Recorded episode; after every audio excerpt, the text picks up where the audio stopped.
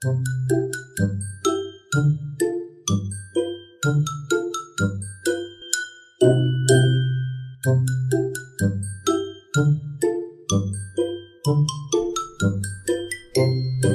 白哥们集合喽！Hello，大家好，欢迎来到今天的职场小白哥生存之道。那前面几集呢，我们聊的大部分都是关于实习工作怎么找，然后要怎么选择这些问题，都是到之前的注意事项。那今天呢，我们来聊一些不太一样，就是如果你已经找到工作了，你在工作中你要如何来拿捏你心目中的那把尺，让你可以融入群体跟公司文化，然后又不会太失去自我，感觉每天都在戴着面具一样扮演别人的角色。那更重要的是要如何保护你自己，不被其他人伤害。伤伤害，你说的是身体上还是某种部分的伤害吗？当然是心灵上的。你那个是职场的性别议题，不在这一次的讨论范围。那对了，还没跟大家介绍今天的来宾是 Taylor。Hello，大家好，我是 Taylor。Taylor。好，没关系，我已经习惯了，我已经习惯了。Taylor 是我看过最耐操，然后承受度最强，又心理素质非常强壮的一个朋友。那我们之前是呃曾经共事过一段时间。那他主要在饭店产业打滚过很多年。他现在任职于知名的星级旅馆的行销经理。那我本来想要邀请他来分享饭店行销，然后后来想了一想，觉得今天要讨论的主题应该更适用于大多数的同学。所以呢，我们可能之后有机会的话，再请他来分享关于饭店行销的部分。好，那说到心理素质呢，我会想到职场很常见的就是小圈圈，大家在学校可能也会有遇过。那如果放到大一点的公司的话，我们可能就会把它叫做派系斗争。那我想问问 Tyler，你有没有类似的经验？小圈圈一定是，尤其是在工作这些几年，就是。不管是大圈圈或者是小圈，不管你没有踩到这个圈圈里面，一定会碰得到的。嗯，那像我曾经在任职的一个呃，也算是星级饭店里面，呃，也遇过类似的状况。那呃，大家知道，行销这个工作，我们要接触非常多的层面，尤其是在饭店圈里面。那不论从呃第一线的呃柜台，然后房务餐饮。然后到后勤单位，比如说像是呃财务部门啊、采购啊、工程这些的，我们都要接触到。那其实呃，以饭店这么多部、那么多部门，还有那么多人的一个产业来说，我们是没有办法避开小圈圈的。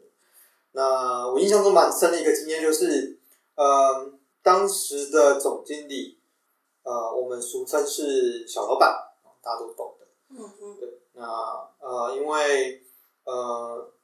前台柜台的一个经理呢，他在这个公司呃，在这个饭店任职的时间非常久，所以呢，呃，从大老板啊，或者是小老板，其他呃一些高阶主管都很信任，信很信任他的能力，所以在饭新饭店的筹备上面都蛮交蛮交给他的。但偏偏呢，就是新进来的采购经理，就是想要在小老板前面多表现，嗯，然后也希望可以争取到小老板。另一个层面的青睐，嗯啊，对，所以呢，他其实呃有透过我去呃一直去偷偷了解，就是说呃饭店的筹备过程里面啊，那前台的部分、柜台的部分，我们都怎么筹备的？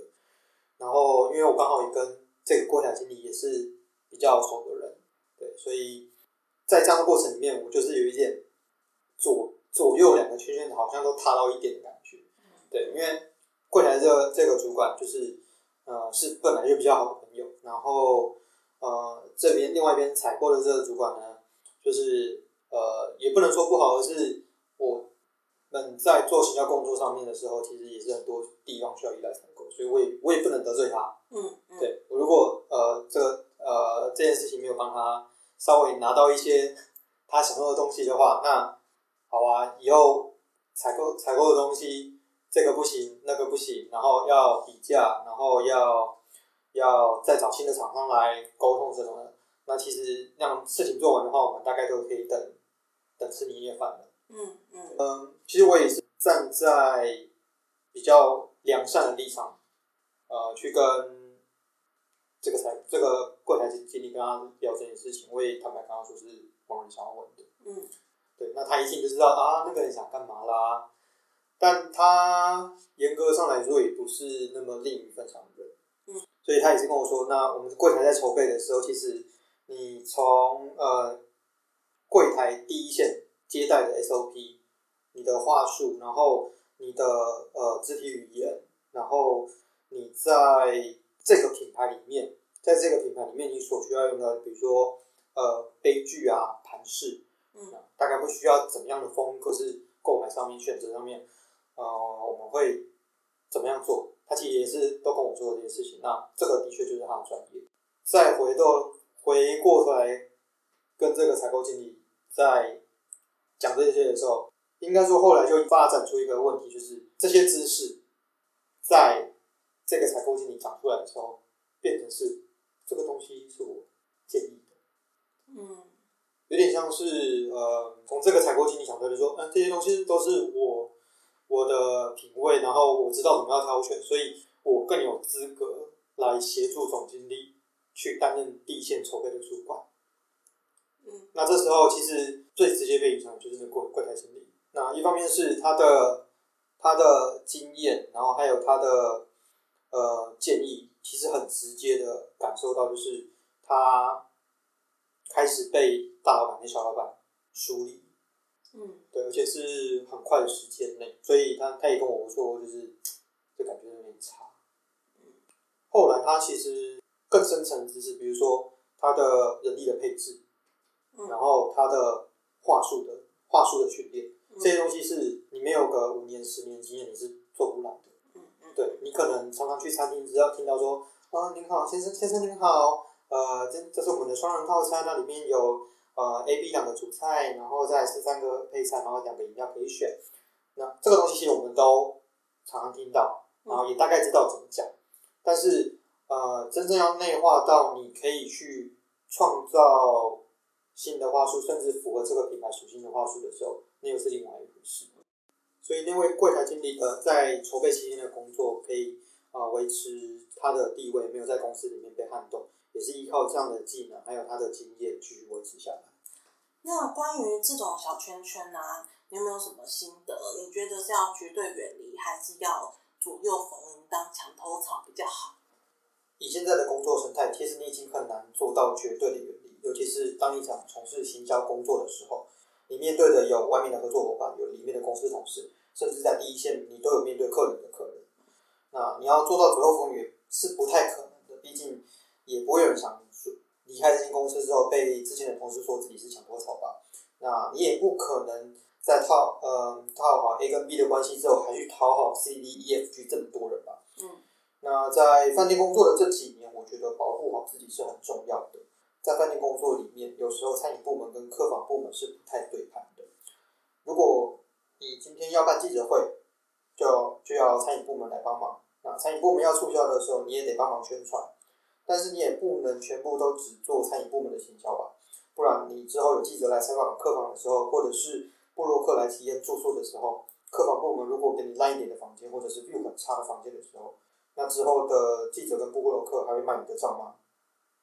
嗯，我也分享一下我朋友的经验。在我朋友年幼无知的时候啊，他耳根子很软，然后没有什么被讨厌的勇气，所以他常常人家说什么他就信什么。结果呢，最常被人家拿来当枪使，就是可能别人要攻击别人，然后就会经过透过我，然后我就说，我就觉得，哎、那个人怎么可以这样做？然后我就去骂他之类的。结结果，哎、我是不是讲成我了？你刚刚是不是承认你是女朋友了？好，对，就是我。嗯，最后搞到全公司的人都讨厌我，是说幸好公司也没有几个人那，因为发生这种种事情，让我对人性产生了不信赖感。所以呢，幸好在离职后终于醒悟了一番。那我的体悟就是呢，公司虽然占了你生活的八小时，你毕业之后你的整个重心可能会是在工作上，但是其实这些谁跟谁比较好的事情，跟你自己工作的任务或者是 KPI 是没有关系的。所以基本上你只要听听就好，只要跟你的工作没有关系，你就放着旁边，就稍微打哈哈就好。你也不要直接的回答他，或是做太绝对的回应，因为你不知道他到底有没有录音，甚至是你不知道他会不会转个身就跑去跟别人说你的坏话。所以你弄得不好，你很容易会公亲变世主，然后惹得一身腥。没错。嗯，好。那上面我们讲完小圈圈啊，接下来就要来提一个大家常常会讨论到的话题，就是职场小人。那我还特地跑去博客来去搜“职场小人”这个关键字，你知道里面有几本书是在讲关于职场小人的吗？一二十本吧。一二十本没有，告诉你哦，一百九十本，而且这还只是中文书。所以呢，我想问一下那个 Tyler，你觉得职场小人，你有没有什么故事可以跟我们分享？天哪，我对这件事情真的是太有感触了。我曾经在还是小白哥的时候，在一份工作里面，就经历过在一个月里面，在总经理面前由红转黑，甚至到全公司大黑的那种。哇！那当时因为上头换过两三个主管啊，而且主管风格都不太一样，有的公关很强，然后有的专注做通路，所以我在这些主管上面也学到不少。那我自己能力也有提升到。但行销主管一直换的问题在于，公司的行销策略一直调整，苦到的是我跟底下的两个设计。嗯。那但因为这样，我和两个设计一起稳住整个饭店的工作，然后也和另外一家的姐妹饭店有不错的互动。所以当时总经理也让我同整，嗯，也让我小部分同整了两边饭店的工作。我印象蛮深刻的，当时我其实就只是一个小小的企划组长，刚在公司其实也才一年多吧。嗯嗯。但某一天，我就从九点进到会议室里面之后，一直开会，一直开会，开到五点，连续开了四个不同的会，都没有离开过会议室。公司栋梁哎。对，真的是很可怕。好，扯远了。那。小人这件事，回到小人这件事情，那后面后来还是空降了一个经理，一来就否定了我所有的提案。那虽然他自己在董事会上面提的圣诞节计划，还是被董事长直接打枪了。嗯，但他也透过经理的这个身份，阻断了我跟总经理的交流，就是我就不会跟总经理直接报告，或者是跟总经理讲讲一些想法。甚至他比较夸张的是，他会直接在直接在公司的早会上说啊，他的漏东漏西啊，新闻稿都乱写啊，心思都不在公司上啊。那其实三人称呼这句话大概就是这么说的。最后真的连总经理都觉得我的心思没有在公司上，然后都想之前我了。嗯，那最后我怎么度过这一关的，又是另外一个故事了。哦，所以你那时候，你那时候是直接。直接离职啦？那时候没有离职，那那时候呃比较冲突的点就是呃他蛮夸张，他说好，那今天呃有谁谁谁迟到了就要缴一百块钱，然后我就直接在连线的电话会议上面我就直接说经理这件事情公司没有明文规定，劳基法也没有规定，所以我认为你是不可以这么做的，对，就是当时就是这么的呃傻白甜。去跟呃这个经理对干，但其实回到回过头来看，嗯，这都是一一一段经历了。那如果我现在在遇到的话，我想，其实就不会是当下的去跟他硬碰硬，因为呃，明枪易躲，暗箭难防。你今天在这样的会议直接冲着他，他可能顶多就好，那就先这样子。但是你不知道他会去背后在更高阶主管上面做。做了哪些事情？嗯，或者是就像我刚刚提到的，在早会上面直接黑我。好，所以你现在会怎么处理？以现在来说的话，其实呃，我会先顺着他做，嗯，就是嗯一样，呃，明枪回到明枪易躲，暗箭难防这件事情。呃，当在职场上遇到小人的时候，你要你就比他更小人一点，在。比如说，在公司上，他真的做了哪些很明显违反公司规定，或者是很明显违反法规法条的时候，其实你有一些方式可以记录，不论是呃手机的通讯软体贴图啊，然后或者是呃等等，你觉得想要有一些地方场合，你可以在录音处理的时候，其实这些东西是你可以一样保护自己的东西啊，你也不会在呃没有任何资料佐证的情况下，就是你又被黑了。嗯嗯嗯，真的留证据真的是一个蛮重要的事情。非常重要。好那如果关于我自己在如何对付职场小人呢？我的秘密武器其实就是把你的 sensor 调到最低。简单来讲，就是把你的那个敏、你的神经的纤细度调到最低。你不要那么纤细，不要那么敏感。别人就算在酸你，你也听不出来，觉得他在夸赞、夸奖你的。到这种程度就赢了。所以呢，基本上只要你做好你自己的事情，如同前面泰勒讲的。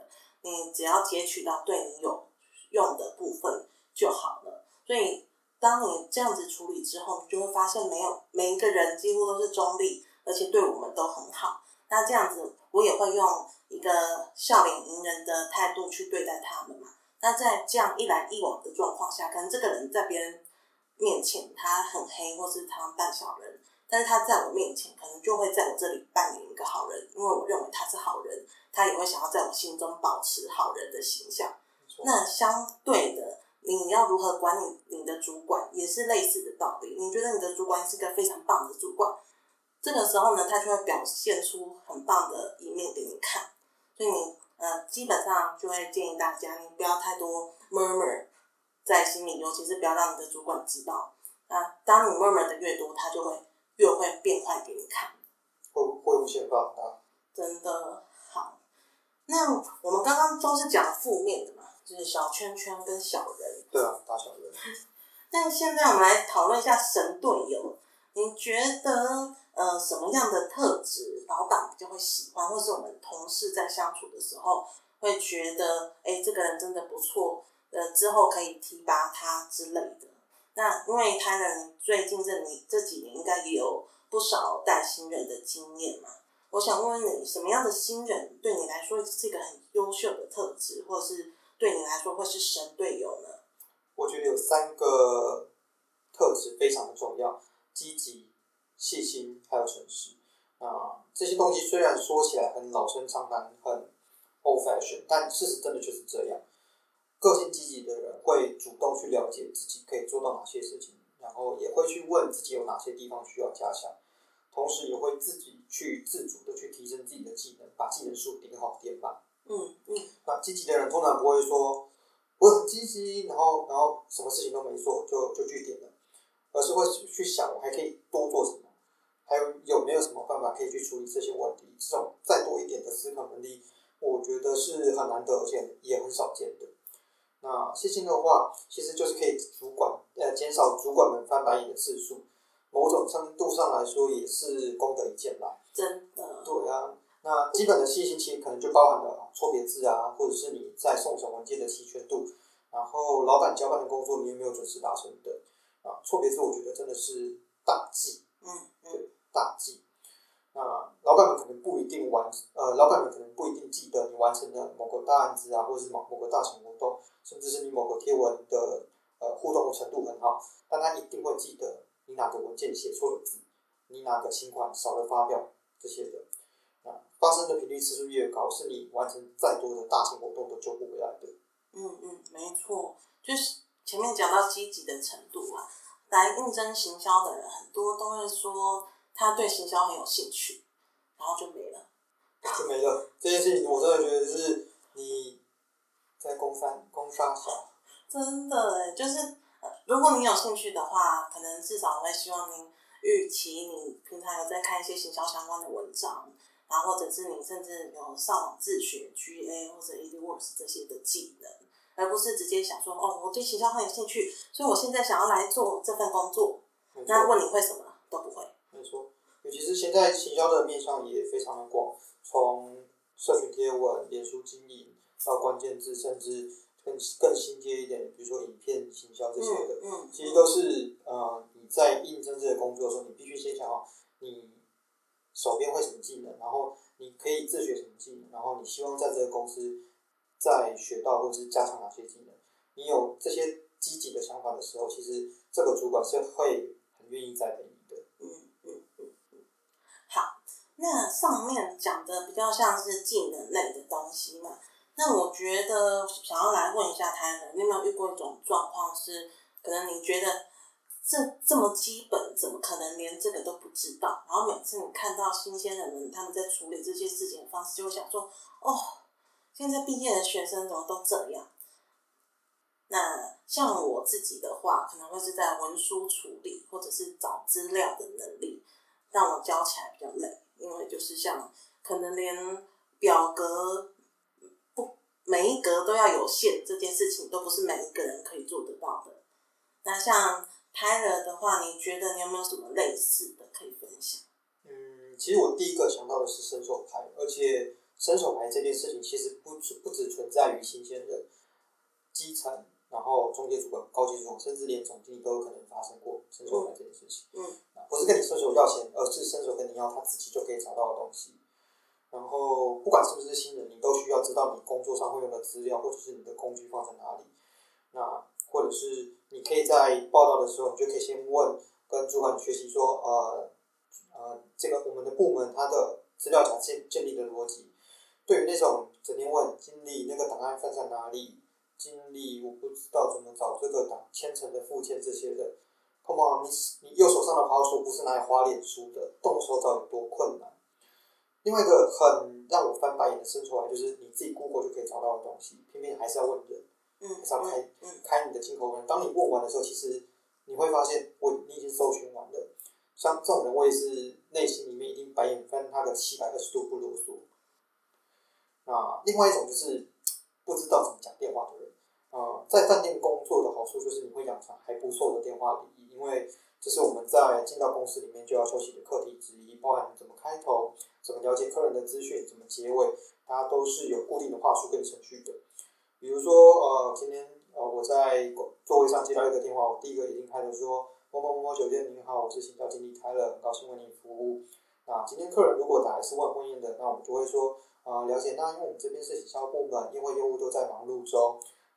麻烦您留下您的呃预计的婚期桌数，还有您的 email 跟联络电话，我们会转交宴会业务的同仁为您服务。这些其实都是经过一定的训练，还有练习之后，还可以才可以达成的。但我现在也还是常常听到，哦，那你哦这样哦，这种很不适合跟客人应对的词语，真的，嗯，他，嗯，可是像这种电话礼仪，不是通常都是教育训练的时候会教吗？对啊，其实都会笑，只是说你有没有真的落实在你的工作上。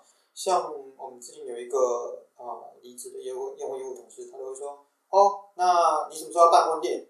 你什么时候要办婚礼？你们有多少人？几桌？哦啊，哎，等下，等下，等下，那你 email 多少？哦，好好好，那你的电话呢？电话呢？这种的，真的，即便是那个同事，他在职场上应该也工作了两三年。那他对客人的应对就是长这个样子。嗯嗯，这就会有损到我们公司的那个对外的形象。没错。好，那我们今天呢，跟大家分享了职场小圈圈跟小人，还有神队友跟大家要注意的一些技能。那我想问问台人，你有没有什么结论可以分享给我们这些还没有去迈入职场的同学或是毕业生呢？我觉得大家可以想想三个字，叫做还可以。图片不够，我还可以去哪里找？文案不够好，我可以去哪里延伸跟修改？G A 看不懂，我还可以透过哪些管道学习？那我常常跟我的同事说，就是我常常自嘲说，我身上就是有一些乱七八糟的奇怪技能。嗯。从文书 PPT P P T 啊，Excel 啊，社群营销策略啊，到我们最近老板说要做影片营销来，要我来接影片，我还真的就去找哪些地方。可以用最快的速度剪到一片，那这些东西其实就很简单，我还可以怎么做到这些事情？还可以去延伸来的。那与其事事靠别，与其事事靠别人，那不如着手靠自己吧。嗯，所以简单来说，我们第一件事情就是，如果可以用自己的能力去达成的，那就先试着自己做做看。那要是真的自己没有短时间或者是手上资源不足的话，再及时的跟上级去反映这样的状况，应该会是比较合适的嘛。没错。好，那我们稍微对今天的这整集节目来做一个结论哈。简单来说呢，我觉得在任何时间我们在说任何事情、说任何话，你都一定要脑袋里面有一个非常客观的你自己，站在最公平公正，而且就算是别人有在录音拿出去，你讲话也不会被抓到语病的方式去做任何事情，或是去讲任何的话。那当你习惯用一个比较高或是比较客观的角度去看事情的时候，你就可以远离那些烦人的纷纷扰扰，那个谁讨厌谁，或者是谁在排挤谁这种的。那慢慢的呢，你就可以成为一个所有人都会喜欢你的呃智者的角色，就反而他们有遇到任何疑难杂症都会来问你。那当你达到这个地步，就是所有人都有求于你的时候，你在公司的地位就屹立不摇了。没有错。就像 Tyler，他现在什么事情都会，所以说什么事情都要找他做，都是乱七八糟的事情。好，那我们今天的节目呢就到这边，那希望你们会喜欢，下周二再见喽，拜拜，拜拜。谢谢大家收听今天的节目，希望你们会喜欢。如果你有更多心得想分享给我们，欢迎到 Facebook 搜寻“职场小白哥的生存之道”，找到我们的粉丝团私讯给我们就可以喽。如果喜欢这个频道，也请帮我加到你的最爱清单。我们每周二晚上七点准时上线，下周再见喽。